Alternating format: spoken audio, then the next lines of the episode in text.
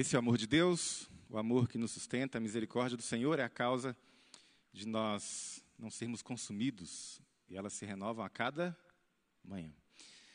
Feche seus olhos, nós vamos orar. Deus poderoso, aqui estamos para ouvir a tua voz mais uma vez, através da palavra. Que o Senhor fale à nossa mente, ao nosso coração. Nós oramos em nome de Jesus. Amém.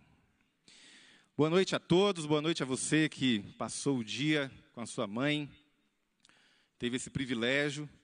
Boa noite para minha mãe que está acompanhando. E boa noite para o pessoal lá de Paragominas, no estado do Pará, onde eu fui criado. E parabéns ao Clube Desbravadores Sideral, que completou aniversário aí por esses dias. Vocês fazem parte também da minha história. Tem paraense aqui, não? Olha aí, meu amigo. Paraense, Banco do Brasil, Bradesco e Assembleia de Deus, em qualquer lugar que você vai, você encontra. Muito bem. Alguém conhece Paragominas, não? Deixa eu ver. Ó, oh, ali tem um que conhece Paragominas. Bênção pura, né? Paragobalas. A antiga Paragobalas. Hoje é Paragominas.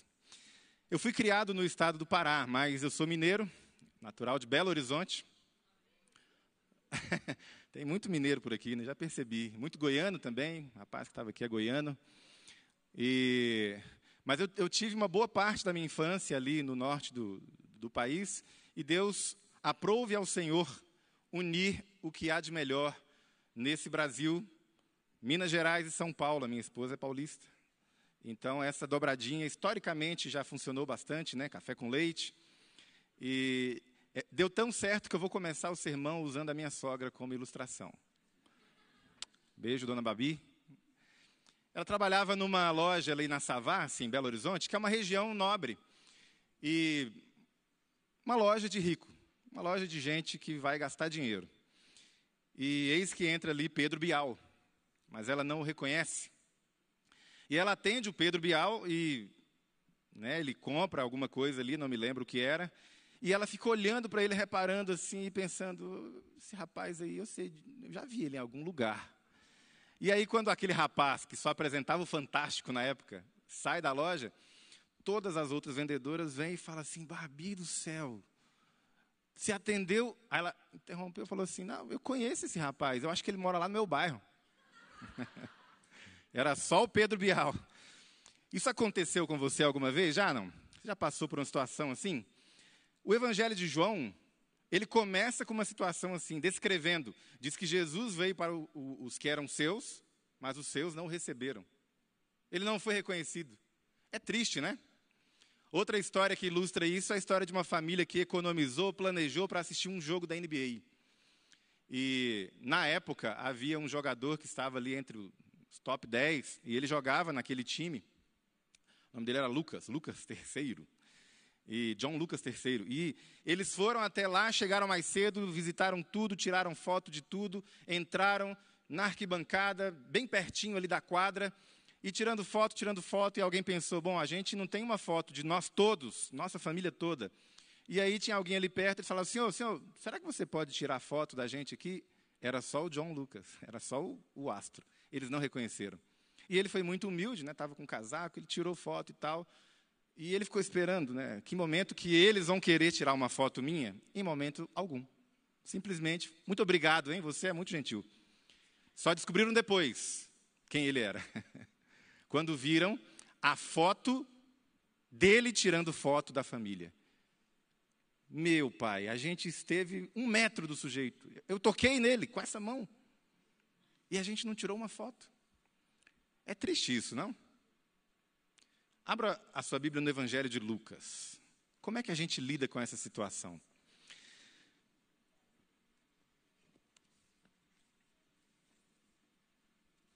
Lá no comecinho do Evangelho de Lucas, você tem ah, o batismo de Jesus, uma descrição a respeito do batismo de Jesus, no capítulo 3, no versículo 21. Capítulo 3, versículo 21, diz assim: Quando todo o povo estava sendo batizado, Jesus também foi, e enquanto ele estava orando, o céu se abriu. Olha aqui para mim. Isso, na literatura judaica, o céu se abrir é sinônimo de revelação.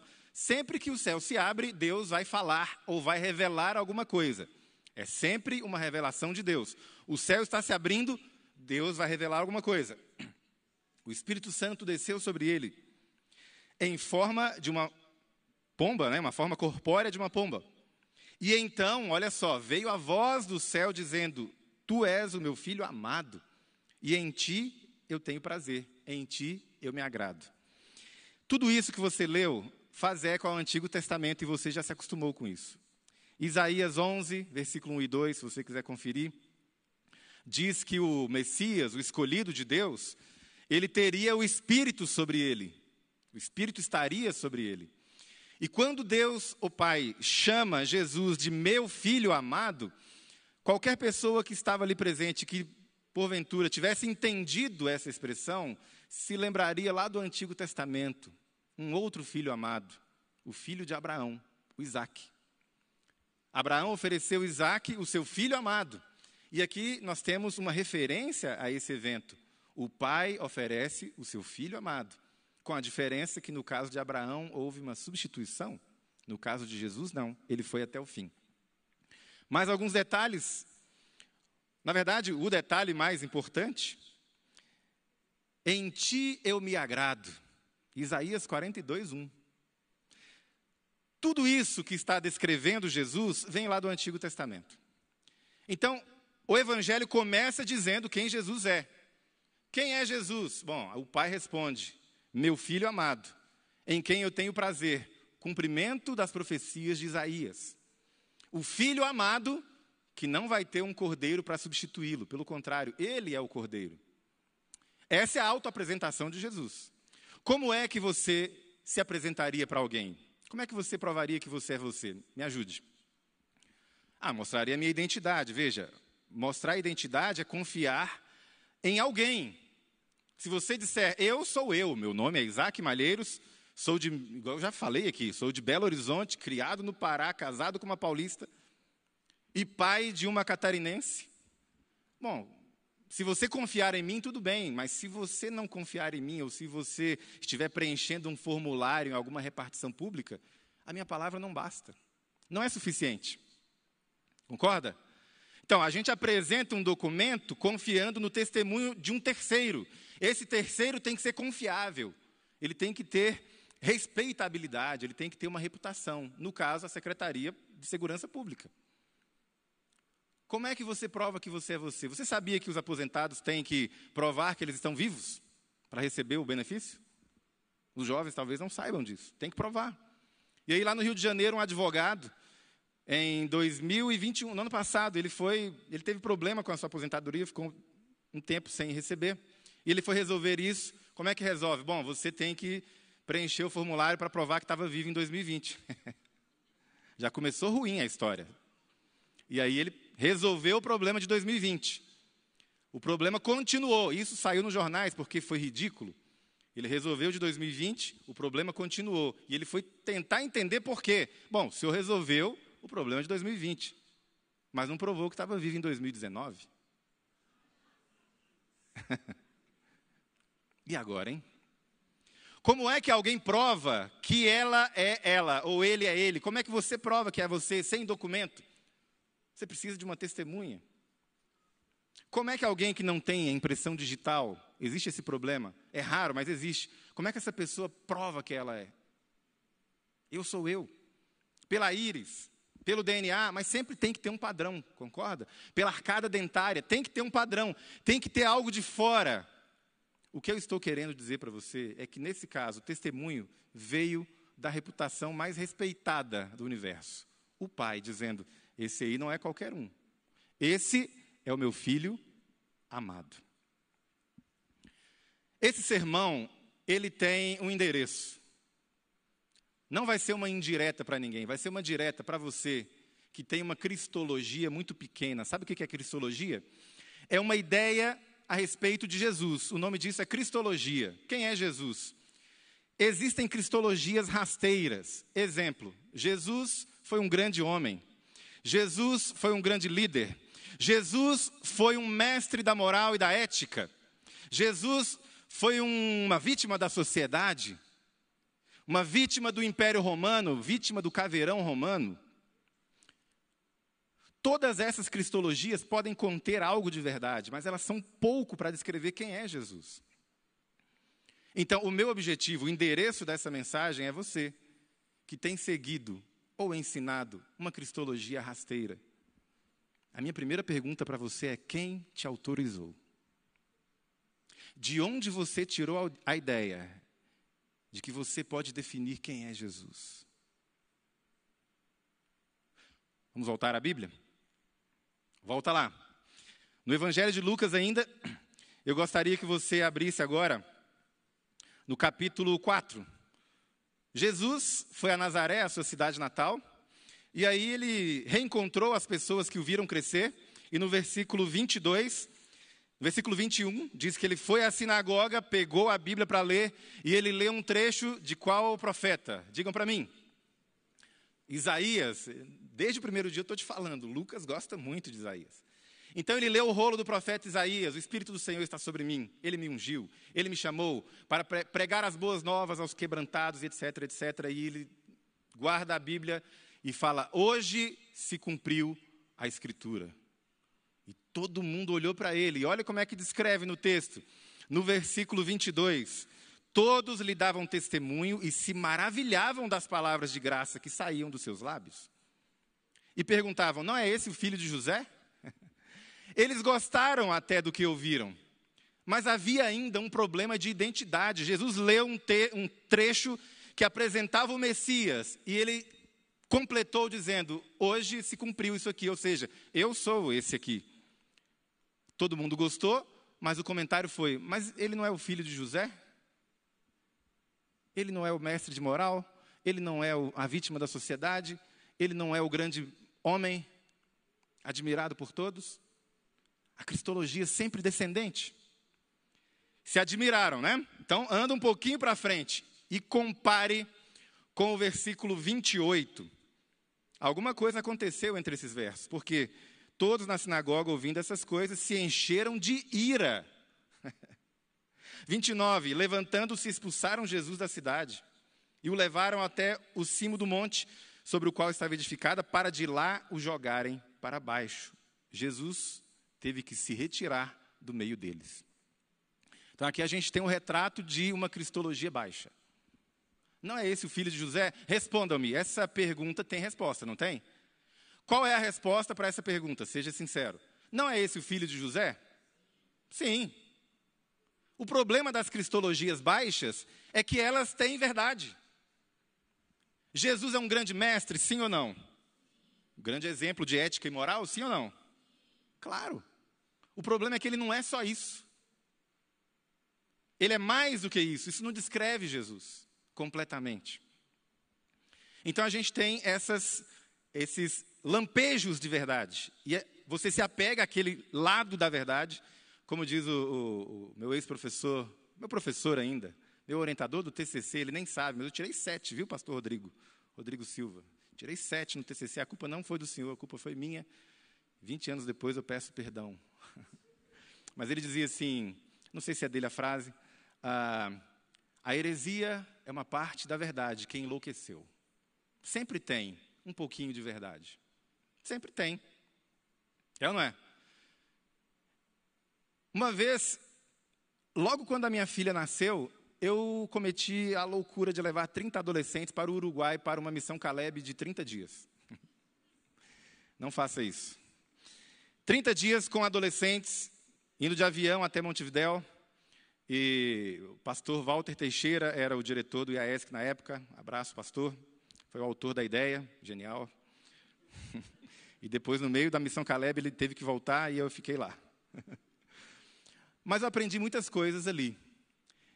Ah, uma das coisas que eu aprendi foi que quando você passa muito tempo longe de alguém que você não conhece muito bem, isso pode te ajudar a conhecer melhor aquela pessoa, porque você achava que conhecia. Vou ilustrar. A minha filha tinha seis meses e eu fui para essa viagem.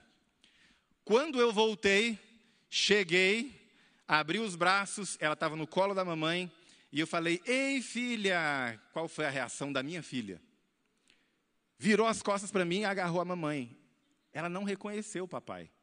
Papai teve que ser reapresentado à filhinha. E eu tive que reconquistar a minha filha, ela teve que me conhecer de novo. Ela dormia aqui em cima de mim. Que ingratidão! Como assim, 30 dias depois já não sabe quem sou eu?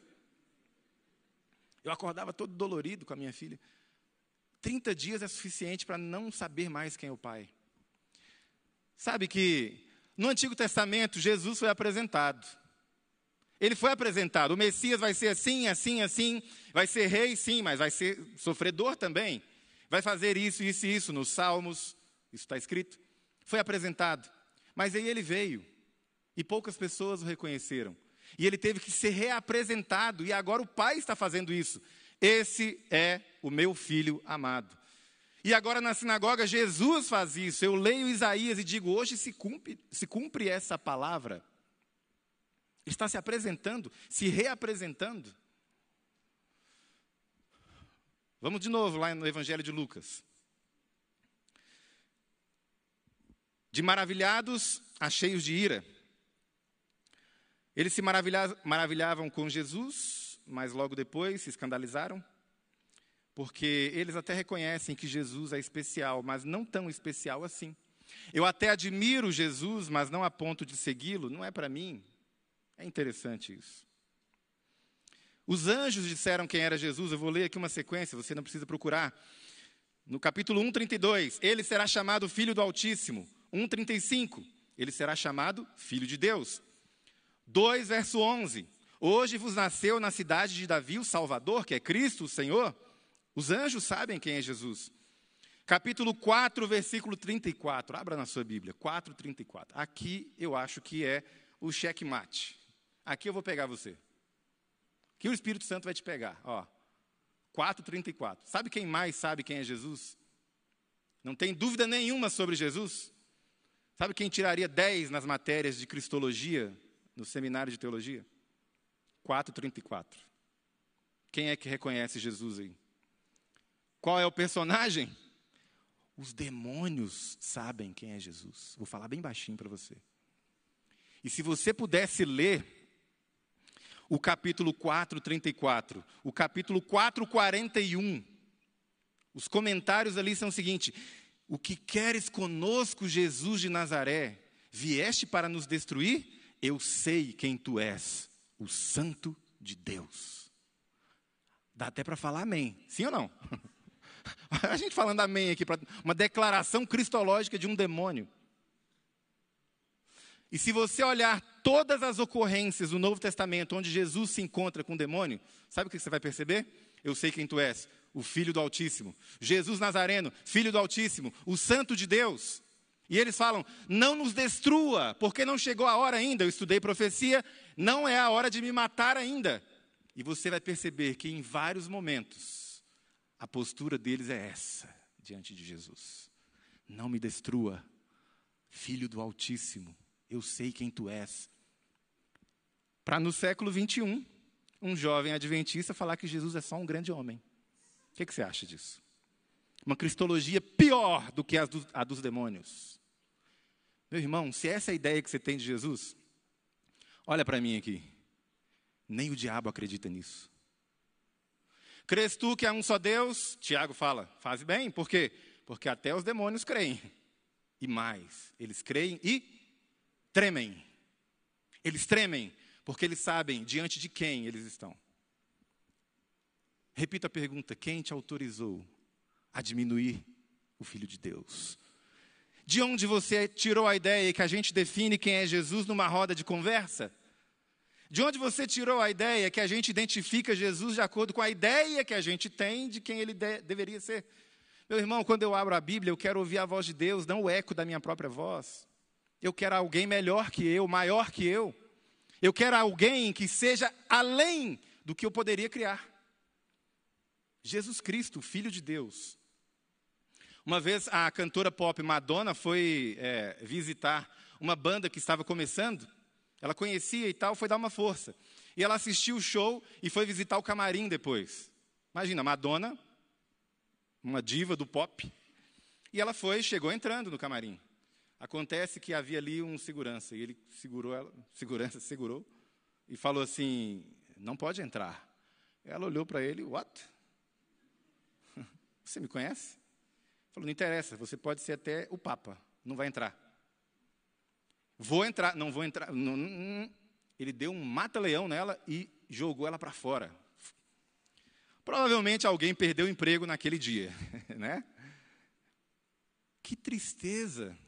Todo mundo naquele lugar sabia, rapaz, tu tem noção de quem tu acabou de agredir?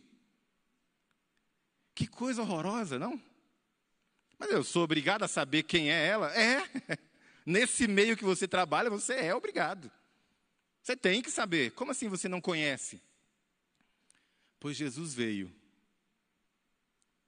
A esperança de Israel. Ele veio. Ele fez o que tinha que fazer. Ele voltou para o céu, está lá como rei e sacerdote. E no século 21 tem gente que ainda não sabe quem ele é. É um mestre, é uma vítima da sociedade. Você acha que Jesus é vítima da sociedade, criatura? Você acha que Jesus é vítima? O Novo Testamento diz que ele criou tudo, quer sejam tronos, potestades, tudo, ele criou. Foi criado por ele e para ele. Para Pilatos, Pilatos falando assim: Jesus é o seguinte, por que, que tu não fala nada? Eu posso te libertar, eu tenho poder para isso? E Jesus fala assim: ai, Pilatos, poder. Tu não teria poder nenhum se do céu não te fosse dado. O que, que Jesus está. Em outro texto ele fala: Eu vim do céu. O que, que Jesus está falando para Pilatos? Esse poder que você acha que tem, Pilatos, fui eu que te dei. Ninguém tira a minha vida, eu voluntariamente a dou. E eu dou a minha vida voluntariamente e eu vou retomar a minha vida. É isso que Jesus disse.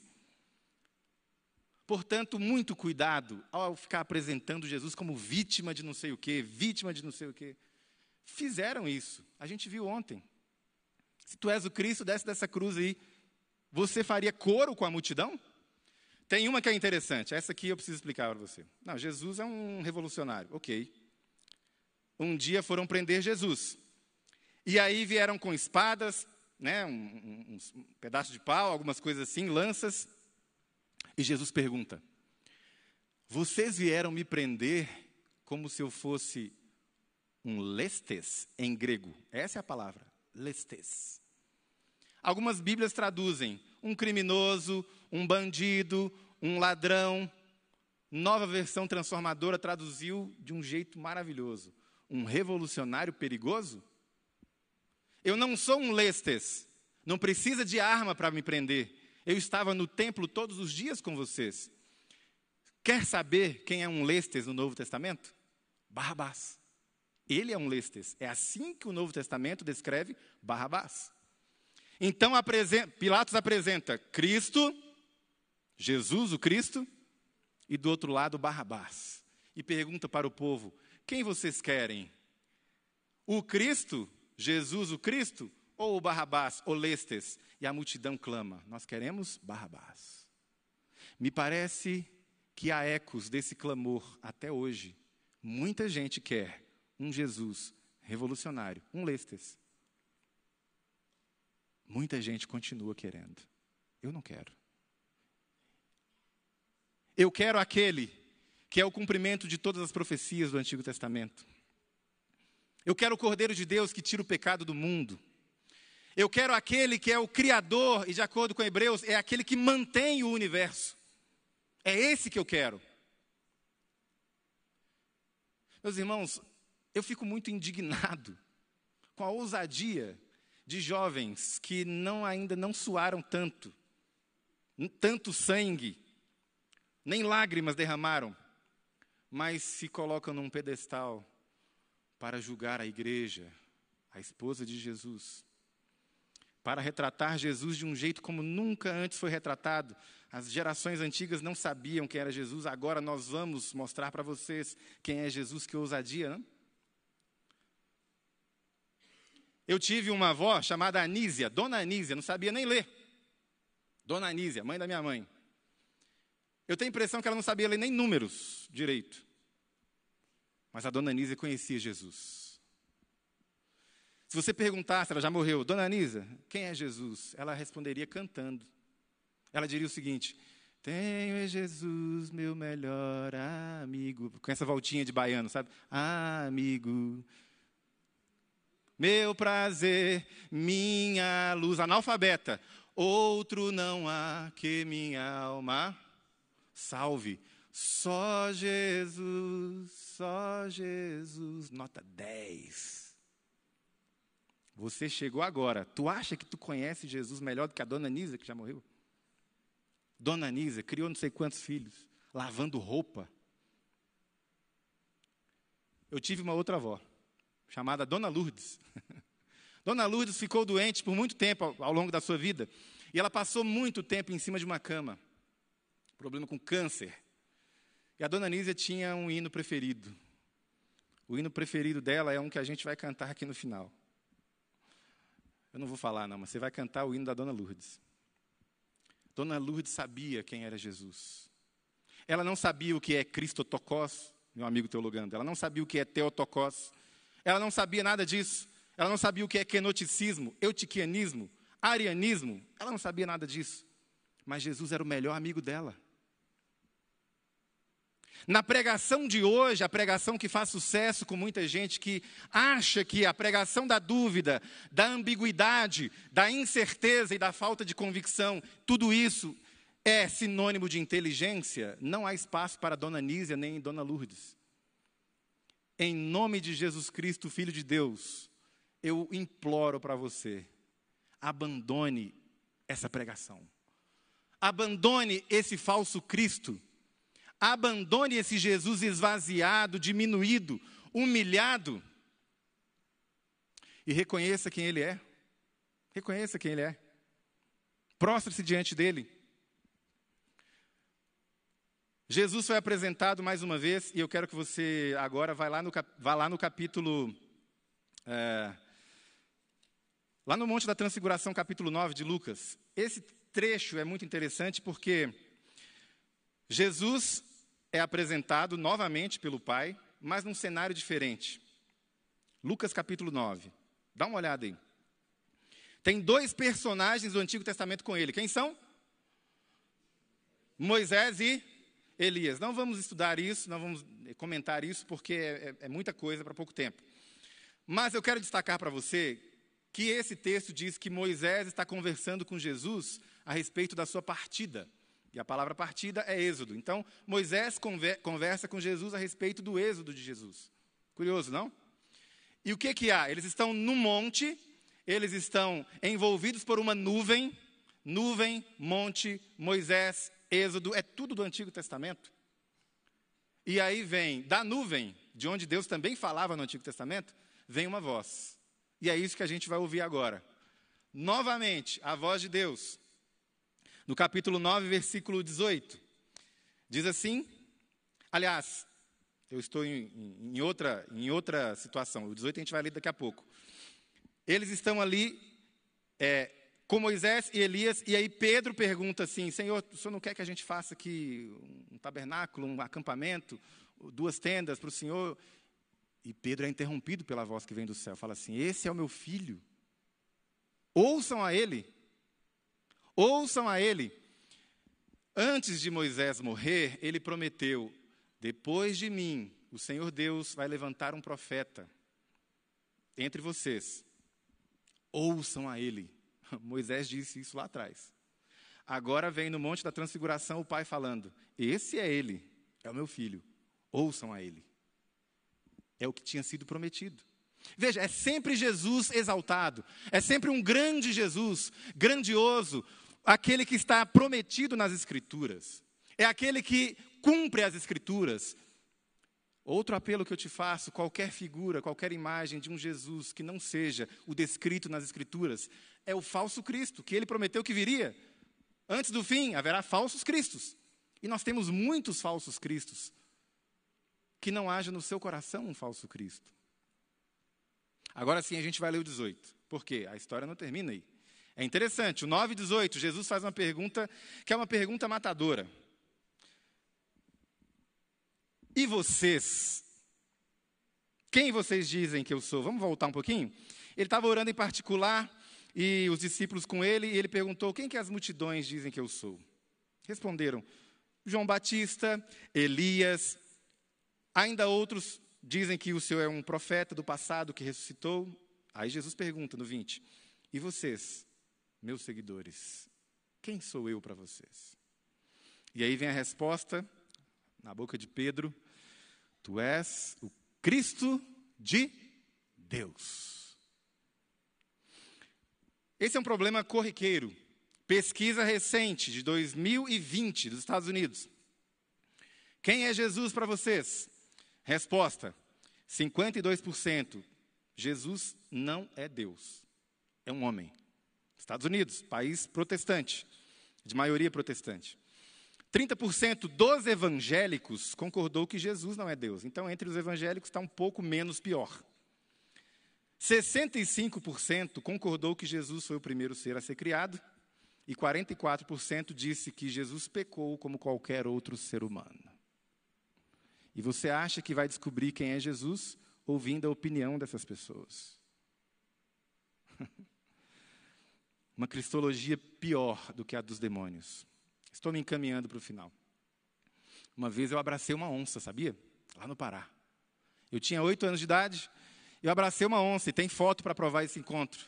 E antes que você pense que eu sou muito corajoso, a onça estava com os dentes cerrados, sem garras, sem unhas, e devida, acorrentada e devidamente dopada. Aí é fácil, né? Não é fácil? Mas eu tenho a foto. Se eu não te contasse esse contexto, podia só mostrar a foto. Se você já leu Crônica de Nárnia, tem um trecho maravilhoso ali. A cristologia de C.S. Lewis é maravilhosa. Ouça, ouça. Pega essa aqui. As crianças chegam e encontram um casal de castores. E os castores dizem: Crianças, vocês querem conhecer o rei? Sim, a gente quer conhecer o rei. Então, mas o rei é um leão. Nossa, um leão? Sim, um leão. Ah, então já não sei se eu quero muito conhecer. Ele é perigoso? E aí a senhora castor disse assim: O quê? Perigoso? Quem te disse que ele não é perigoso? É óbvio que ele é perigoso. Ele é muito perigoso. Mas ele é bom. E aí o Pedro, ele fala o seguinte: Um rei que é um leão? Eu não vejo a hora de conhecer esse rei, ainda que eu esteja com um pouco de medo. Meus irmãos, ele é perigoso. Sim, ele é perigoso. Lá no Apocalipse diz que o lagar da ira de Deus é pisado na presença do Cordeiro. Apocalipse descreve Jesus como uma espada afiada saindo pela boca, com um cetro com o qual ele fere as nações. Ele tem sangue na sua, na sua veste. Ele carrega o título Rei dos Reis, Senhor dos Senhores. Ele é perigoso, extremamente perigoso, mas ele é bom. Ele é muito bom. E eu não vejo a hora de encontrá-lo pessoalmente. Como cantava o pastor é, Ronaldo Arco, só me deixa olhar bem fundo nos teus olhos, nem que eu seja fulminado em teu olhar, porque se eu morrer olhando para o Senhor, para mim está suficiente, está bom demais. Eu posso usar esse teclado aqui para a gente fazer um. Posso? Cadê o irmão do teclado aqui? Tá ligado? Tá? Então me ajuda aqui. Coloca um som de Rhodes. Tudo bem, Jonathan?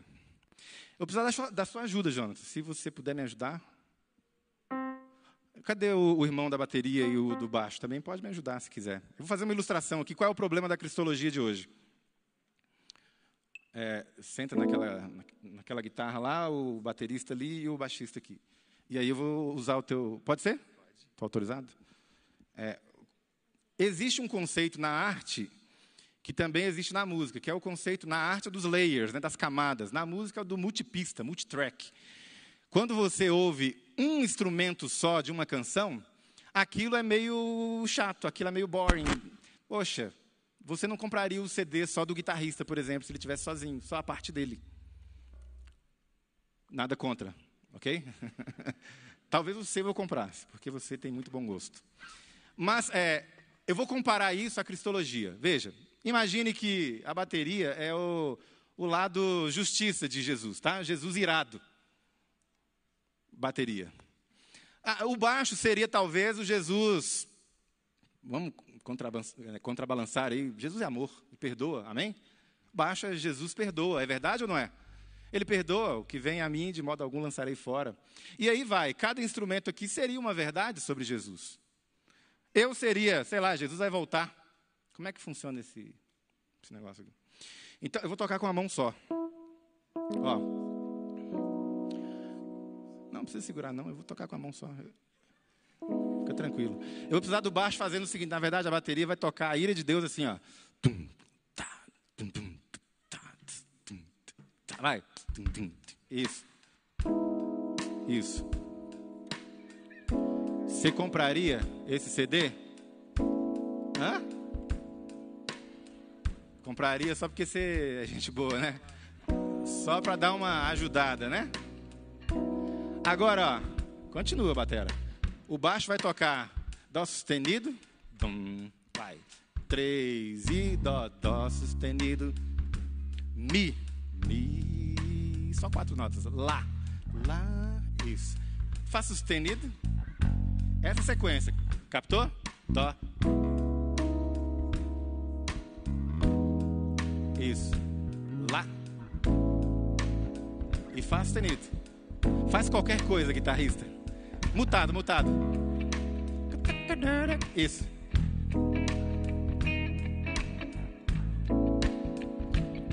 Viola, te vira.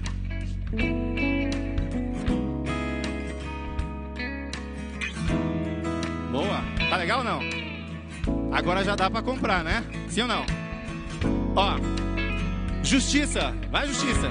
Desce o braço aí, vai lá. Justiça, irado. Irado. Jesus está irado. Boa. Hum.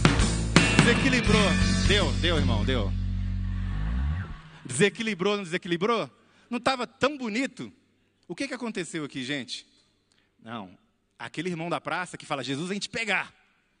Olha o cheiro de enxofre já. Não dá. É verdade? É verdade que ele vem te pegar. É verdade? Mas não é tudo. E se for só o baixo? Vai só o baixo aí, sem ninguém. Vai lá. Não, não, sem essas firulas. Bem chato. Isso. Jesus perdoa. O que vem a mim, de modo algum lançarei fora. Vai, continua. Ali. Não, né? Acho que não, né? Vai só a guitarra aí, para baixo. Não, toca o que você estava tocando naquela hora, não enfeita, não enfeita. Era só isso que você estava fazendo.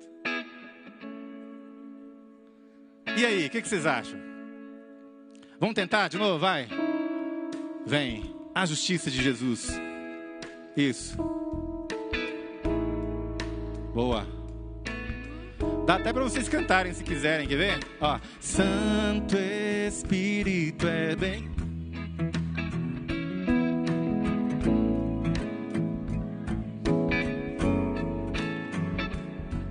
É o desejo do meu coração sermos inundados por tua. Continua, vai. Mais forte, vai.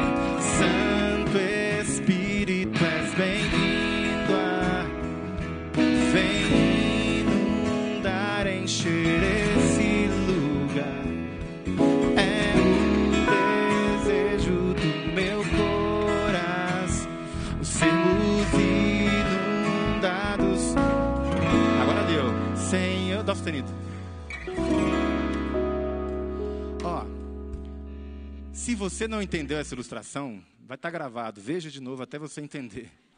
O que, que eu quero dizer com isso, meu irmão? Não adianta tu pegar um aspecto e falar, falar, não, Jesus, eu vou estudar tudo sobre o Jesus humano, o aspecto humano de Jesus.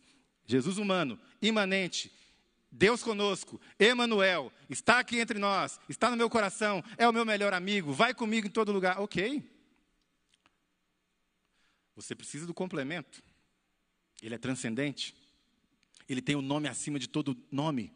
Ele é aquele sobre, é, diante de, do qual todo joelho se dobrará e toda língua confessará. Esse é Jesus Cristo, Rei dos Reis, Senhor dos Senhores. Mas, pastor, essas imagens é do antigo, são do Antigo Testamento. Esse Jesus aí, ele não, não, não faz muito. Agora eu vou precisar de você. Porque agora eu vou precisar de duas mãos. Só que vocês, igreja adventista, me ensinaram que Jesus não muda. Amém? Hebreus 13 diz que Jesus não muda, ele é o mesmo. Eu estou em Ré maior, se alguém quiser acompanhar. Ó, me ajudem. Tudo que eu criei foi pra. Só tem uma pessoa que sabe.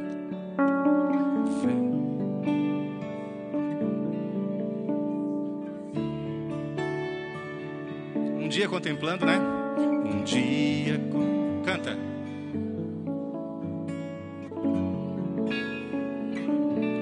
Sabe.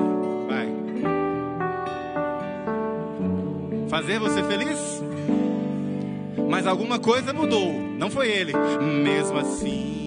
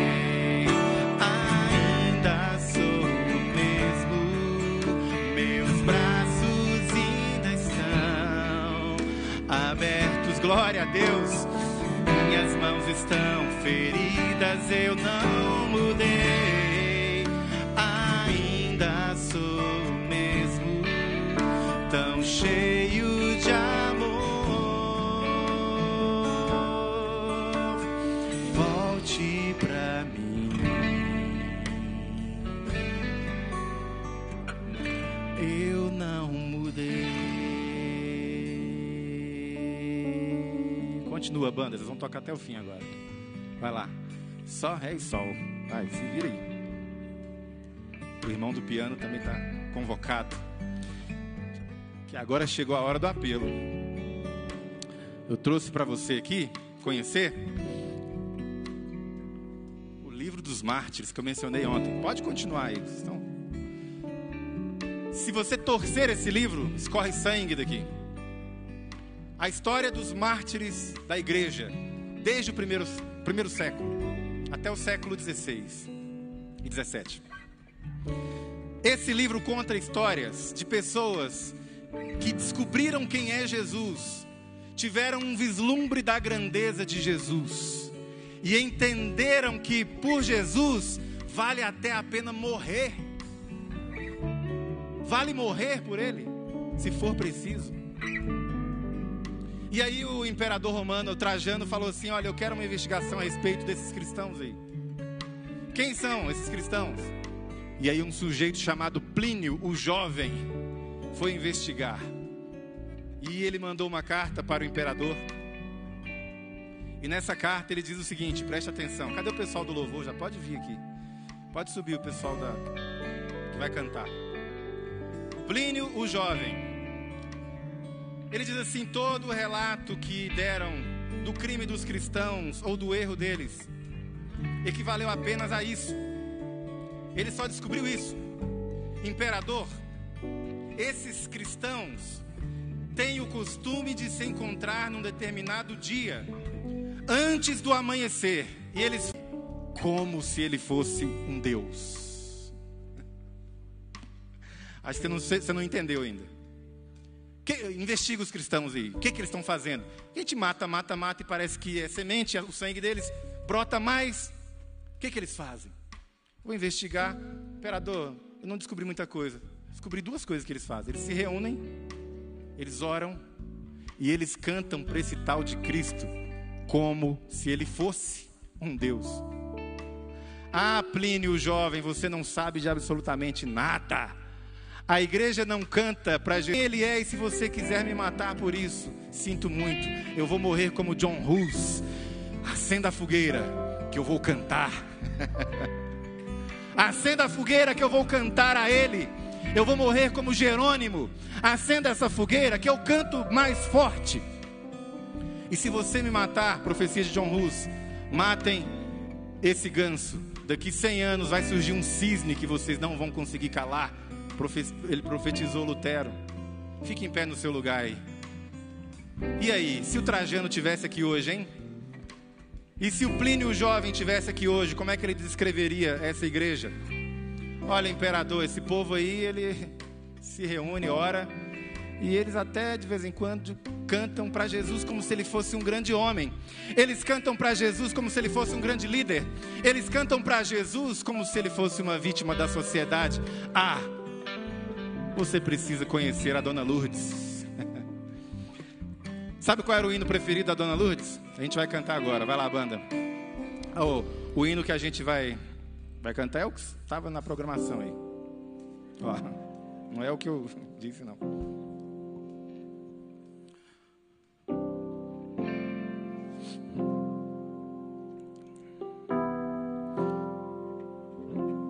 num tempo de incerteza, num tempo de falta de convicção,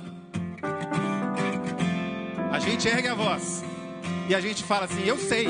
Se você não sabe, é problema seu. Eu sei em quem eu tenho crido. Eu sei. Fé é certeza. Fé é convicção de quem é Jesus Cristo, Filho de Deus. Então erga a sua voz nessa noite